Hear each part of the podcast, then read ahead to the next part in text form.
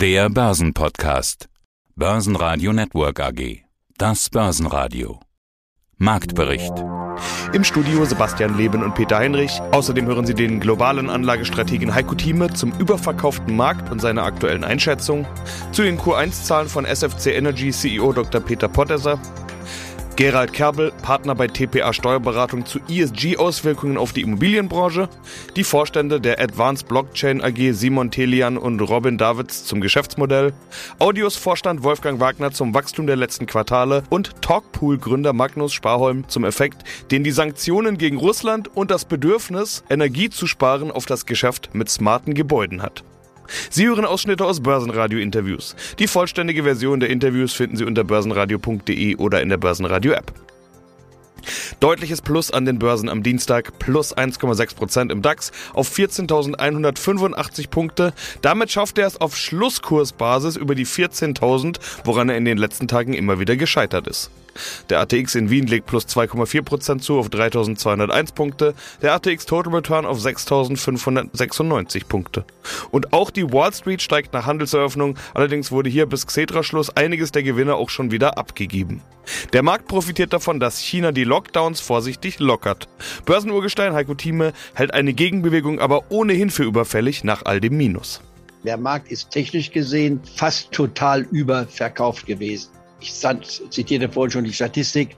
Ein Rückgang von sechs Wochen beim Standard Poor's 500 Index hat zuletzt vor elf Jahren gegeben. Beim Dow Jones war es ein siebenwöchiger Rückgang vor 20 Jahren das letzte Mal der Fall. In anderen Worten, es ist absolut wahrscheinlich, dass wir in dieser oder nächsten Woche oder bevor der Monat Mai vorbei ist, dass wir eine positive Börsenwoche haben werden. Wie weit die Börsenwoche jetzt positiv ist, ob wir zwei Prozent zulegen, drei oder vier Prozent, das lasse ich offen.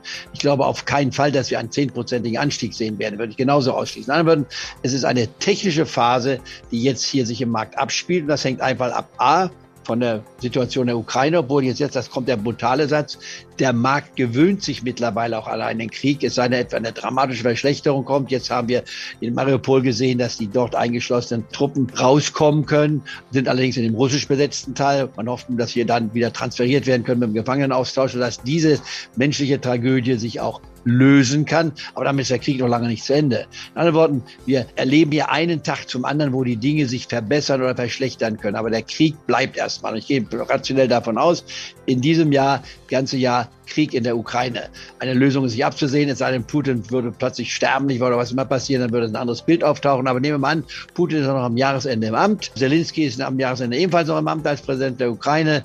Wir werden bis dahin wahrscheinlich weitere Kampfhandlungen haben und die Diskussion ist dann die, wie weit kann man sich einigen, denn es kann nicht auf dem Schlachtfeld geführt werden. Dieser Krieg ist nicht zu gewinnen, weder von ukrainischer Seite noch von russischer Seite auf dem Schlachtfeld, sondern nur in der anschließenden, nicht wahr, diplomatischen Lösung. Und das heißt, der Kompromiss, der keine Seite befriedigen wird, das ist die Definition des Kompromisses, aber jeder kann mit diesem Kompromiss bzw. muss mit diesem Kompromiss leben lernen. Das ist die Situation.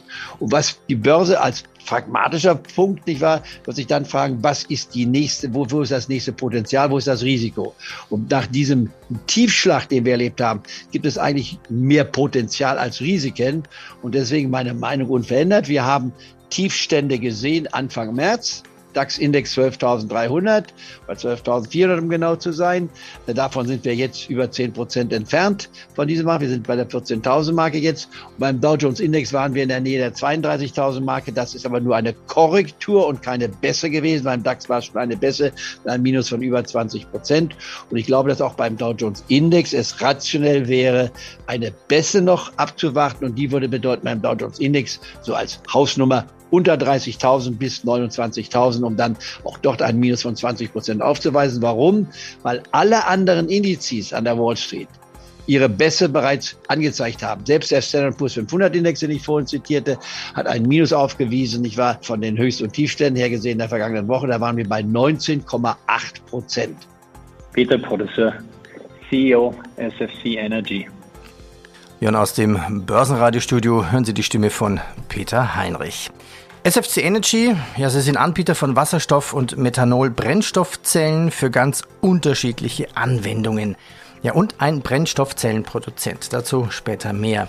Der Krieg in der Ukraine beeinflusst ja alles unser Leben, unsere Wirtschaft. Wie ist das bei SFC Energy? Lieferketten, Kunden, Sanktionen gegen Russland, Personal. Hinzu kommt noch Inflation, hohe Kosten. Wie trifft das SFC Energy?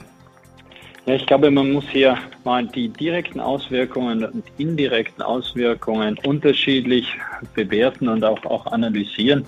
Aus unserer Sicht, ja, wir, wir hatten vor diesem unsäglichen Krieg hier, Angriffskrieg Russland gegen Ukraine, einige, eine Handvoll Projekte in Russland, die haben wir im Moment mal ausgesetzt. Und wir hatten einen Lieferanten in der Ukraine, den wir unerfreulicherweise jetzt auch entsprechend ersetzen mussten. Aber die direkten Auswirkungen auf unser Geschäft sind völlig insignifikant. Indirekte Auswirkungen, ich glaube, das ist eher ein gesamtwirtschaftliches Thema hier. Energiepreise, weiterer Kostenschub. Wir haben heute unsere Quartalszahlen rausgegeben. Der größte Teil hier unserer Kostenerhöhungen hängt nicht zusammen direkt mit der Auseinandersetzung in der Ukraine. Unsere Produktion ist relativ energiearm. Außer mhm. normalen Heizkosten brauchen wir dazu nichts. Aufgrund dessen sind wir erfreulicherweise in der Lage zu sagen, wir sind hier wirtschaftlich kaum betroffen. Ich hätte jetzt vermutet, dass Sie sagen, naja, das sieht man auch im Auftragseingang, der sich verdreifacht hat auf 44 Millionen Euro. Also wir sprechen heute Q1 2022, Umsatz plus 5,4 Prozent auf fast 18 Millionen Euro. Was sich ja verändert hat, ist, dass uns allen klar geworden ist, dass wir weg müssen von der Abhängigkeit von verbrennbaren fossilen Rohstoffen, Öl, Gas. Das müsste doch die Nachfrage extrem nach oben geschoben haben bei SFC. Das ist natürlich in der Tat so. Ähm, wird mich ja zuerst nach dem Downside gefragt, nach den Risikofaktoren. Wenn wir sehen, ich glaube, es ist gesellschaftlich und damit auch politisch inzwischen ja unstrittig, dass Wasserstoff- und Brennstoffzellen einen Beitrag leisten können, hier langfristig zur Erreichung der notwendigen Klimaziele, der Verlangsamung des Klimawandels, des Stopps äh, schlussendlich. Was sich aber natürlich jetzt zusätzlich hier verändert hat, ist, dass dieser Wandel eine enorme Dynamisierung auch von Ihnen gerade angesprochen erfährt. Und das heißt, die geopolitische Entwicklung, so unerfreulich sie auch ist, führt dazu, dass der Ersatz fossiler Brennstoffe nochmal viel schneller gehen, nicht nur wird, sondern muss. Und natürlich hat das unmittelbar eine Auswirkung auf die Aktivität, die Nachfrage nach Produkten, wie wir sie hier als SFC als einer der ersten weltweit auch industriell zur Verfügung stellen. Und unser Umfeld, die Nachfrage nach unseren Produkten ist so dynamisch und so positiv in ihrer Entwicklung, wie wir sie als Unternehmen in den letzten 20 Jahren noch nicht erlebt haben. Stärkster Gewinner im DAX war Daimler Truck mit plus 6,5 Prozent. Hier kamen gute Quartalszahlen und die Jahresprognose wurde angehoben. Die steigenden Preise können offenbar gut an die Kunden weitergegeben werden. Weitere Gewinner waren Delivery Hero mit plus 4,1 Prozent und die Deutsche Bank mit plus 3,5 Prozent. DAX-Verlierer gab es nur wenige. Am stärksten abgeben musste Kier gehen mit minus 0,5 Prozent. Porsche Holding mit minus 2,8 Prozent und HelloFresh mit minus 3,3 Prozent. Unser Thema heute ESG und Immobilien. Was wird sich alles ändern? Ich begrüße Gerald Kerbel. Sie sind Partner bei der TPA. Grüße Sie. Hallo Herr Heinrich, grüß Gott, vielen lieben Dank für die Einladung. Aber ich glaube, was besonders schwierig wird, gerade für die Immobilienwirtschaft auch, ist der Transition to a Circular Economy. Ja, in, Deutschland wahrscheinlich wie in Österreich das geflügelte Wort, die Kreislaufwirtschaft. Ja, wie kann ich das, wie kann ich dem Herr werden? Weil, hätten Sie, hätten, Kreislaufwirtschaft. Ja, aber gerade sagen, hätten Sie ein Beispiel dafür? Jetzt habe ich mich selbst übertrippelt, ja. Was bedeutet Kreislaufwirtschaft? Ja, also dass ich in 70 Prozent bei Abriss eines Gebäudes, ja, nach Gewicht nämlich, wiederverwerten kann. Also das sage ich mal, also 70 Prozent des nach Gewicht bemessen auf der Baustelle anfallenden Bau- und Abbruchsabfälle müssen für die Wiederbereitung aufbereitet und recycelt werden. Ja, und wenn man sagt, ich das ist schon relativ mir grad, denke wie ich das, mal, ja? Wie soll das passieren? Das heißt, da wird man dann wahrscheinlich doch wieder viele Mitarbeiter auf der Baustelle sehen, die dann per Hand die Backsteine aussortieren? Oder weil technisch lässt sich ja nicht alles aussortieren. Oder Problemfall, man hätte ja vielleicht auch ältere Baumaterialien, die man vielleicht nicht recyceln kann. Also Asbest Absolut. und Co. oder so, ne? Äh, absolut. Also wir haben ja auch in Österreich sicherlich das Thema 60er, 70er Jahre äh, noch relativ viel mit Asbest gebaut. Ja, das, das kann man ja auch kaum noch trennen, beziehungsweise hier irgendwo einer Wiederverwertung zuführen. Und das ist schon ein großes Thema. Bei Neubauten kann man natürlich relativ gut, sicher auch nicht einfach, ja, aber relativ gut dokumentieren. Gibt es ja auch mittlerweile eigene Projekthandbücher und eigene Programme, die das digital sehr gut unterstützen. Welche Baumaterialien hier zum Einsatz kommen. Bei Altgebäuden, Abrissaltgebäude ist natürlich das Thema. Und da kommen wir vielleicht wieder zurück auf die Eingangsfrage, ja, wie, wie gehe ich denn eine Immobilientransaktion damit um? Und da sieht man in der Praxis vollkommen klar, dass natürlich gerade institutionelle Investoren, das heißt die, die das Thema EU-Taxonomie schon anzuwenden haben, halt wirklich einfach das Thema haben und sagen, naja, also für ESG brauche ich, also entweder ich kann es gar nicht mehr kaufen oder ich habe einen Kaufpreisabschlag, den ich unbedingt brauche. Also so oder, nach dem Motto, die eine kostet 10 Millionen, aber durch die ganzen Auflagen zahle ich da nur 8? Genau, genau, genau. Und mittlerweile ist es ja auch, und vielleicht führen wir den Gedanken fort, ja, mittlerweile ist es ganz, ganz klar so, dass wir ähm, im Rahmen einer DD auch immer eine ESG DD brauchen. Ja, wird in der Regel angeboten von technischen da, da, darf, ich, darf ich kurz nachfragen, was heißt DD? Äh, Due Diligence-Prüfung, Entschuldigung. Ah, also Due Diligence, okay. Also eine, eine genau, klare Prüfung, was ist da alles versteckt? Wird, und, mhm. Wenn das Objekt erworben wird, gibt es ja eine vielschichtige Due Diligence-Prüfung. Das heißt, es geht dann von Legal bis Financial und Tax und technisch natürlich auch. Sagen wir, das sind so die, die vier wesentlichen Felder. Und dazu als Teil von Technik kommt natürlich auch eine ESG-DD. Ja, schönen guten Tag. Simon Telian hier, Vorstandsmitglied und Chief Investment Officer der Advanced Blockchain AG. Schönen guten Tag, mein Name ist Robin Davids und Chief Strategy Officer der Advanced Blockchain AG. Ja, und jetzt kommen wir nämlich zum Wesentlichen, was Sie nämlich eigentlich tun. Sie sind eine Investmentgesellschaft, so würde ich es jetzt mal äh, bezeichnen. Führender Venture-Builder, haben Sie gerade schon gesagt, Investor in der Blockchain-Industrie. Das bedeutet äh, Frühphaseninvestor für Unternehmen, die eben mit Blockchain-Technologie arbeiten. Was suchen Sie und was bedeutet überhaupt Frühphase? Wie früh geht es denn los? Ja, es geht eigentlich so früh los wie möglich. Wir haben sehr viele verschiedene Ansätze. Wir haben vor kurzem auch ein Investment getätigt in ein Scaling Solution, die heißt NIR. Das war dann gar nicht so frühphasenmäßig, aber wir haben natürlich auch unseren internen Inkubator, wo wir wirklich Wert daraus schaffen, in der sehr frühen Phase eines Unternehmens, wirklich Pre-Seed, bevor irgendetwas wirklich, sogar bevor ein Team wirklich gegeben ist und eventuell nur eine Idee von einer Person. Und wir können wirklich mit all unseren Ressourcen, die wir haben, in allen möglichen Bereichen behilflich sein und involviert sein. Und dementsprechend gibt es für uns eigentlich kein, kein zu früh. Und wir haben auch diverse interne Ideen, die wir also wirklich komplett intern umsetzen und logischerweise vom ersten Schritt an begleiten und führen. Ich hatte von einem Innovationszentrum gelesen, das heißt, Sie haben jetzt gesagt, es gibt kein zu früh, da wird dann auch bei der Ideenentwicklung sozusagen schon eingestiegen.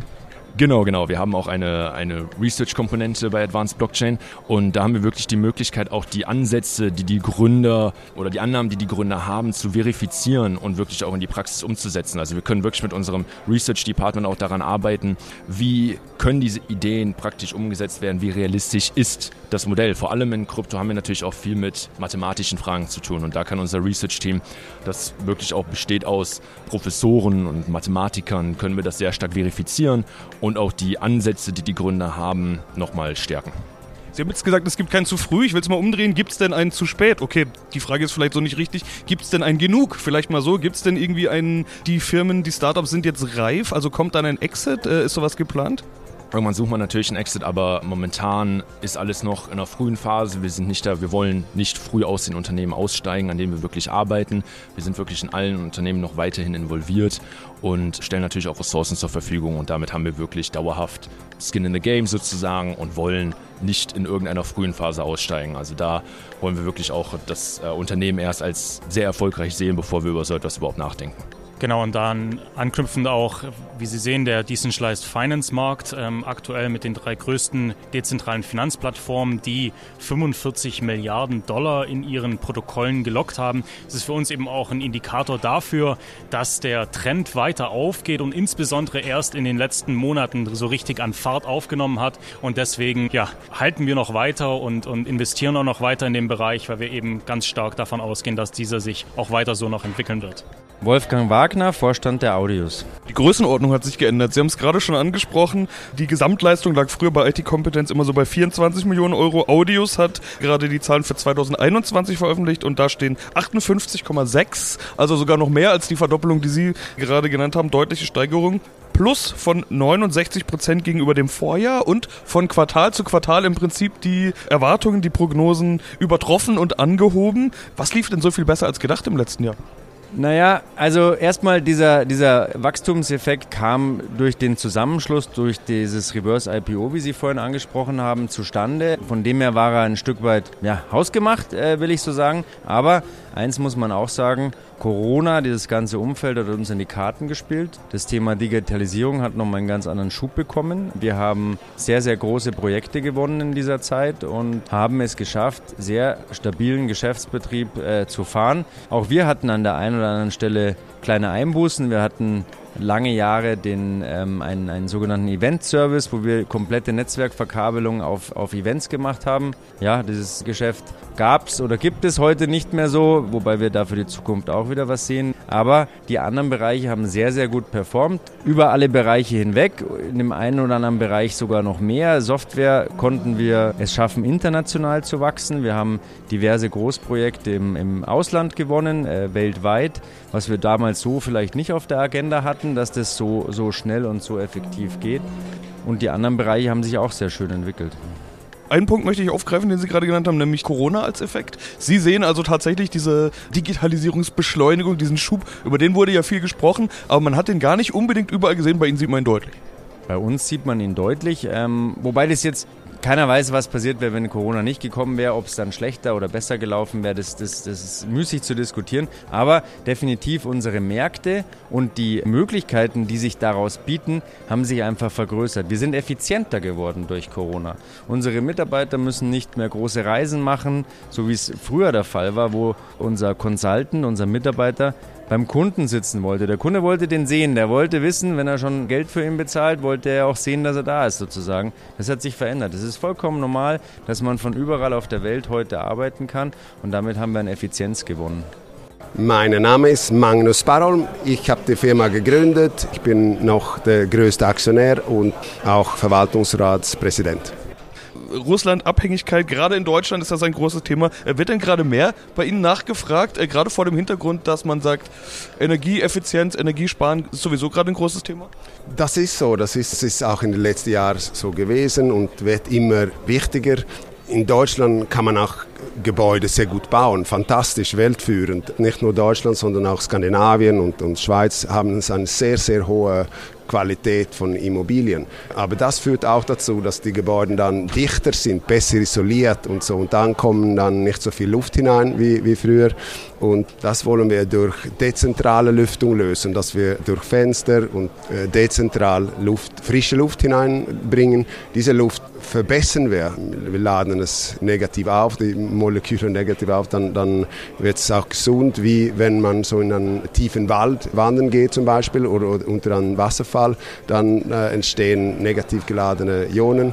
So wollen wir auch äh, diese Innenraumluft äh, verfeinern, als ob man, wenn man ist dann in einem Raum, aber gefühlt ist es dann wie, wie in einem tiefen Wald und das wirkt auch sehr antioxidierend in unserem Körper, äh, vor allem in den Lungen und dann mit äh, Intelligenz die äh, Gebäude besser machen, weil das ist so in, in, im Kellerraum schimmelt es, in den, in den Meetingzimmern oder Klassenzimmern gibt es keine Luft und irgendwo ist es kalt, woanders warm. Es ist nicht optimiert, weder auf Luftqualität noch auf Energie.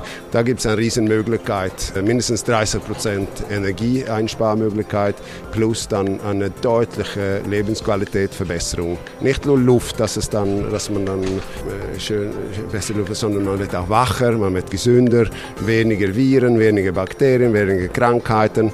Man fühlt sich auch wohler und so. Das, das ist wirklich ein, ein lebensverändernder Faktor. Und wir bringen da neue Technologie, neuen Schwung in den Markt. Was ich auch sagen kann, wir, haben, wir arbeiten mit lernender künstlicher Intelligenz. Das ist so, das ist eine Plug and Play, die am Anfang nicht so effizient ist. Aber dann, dann äh, nach und nach jeden Tag wird es ein bisschen schlauer, versteht mehr und mehr, was ist eine Nasszelle, das hier ist ein Lagerraum, das hier ist ein Klassenzimmer und mit einer gewissen Wahrscheinlichkeit ordnet das äh, diese Zimmer in das Gebäude ein und verbessert es nach und nach, damit es dann äh, schlussendlich sehr optimiert ist und äh, effizient und auch sehr angenehm, um darin zu leben. Börsenradio Network AG. Marktbericht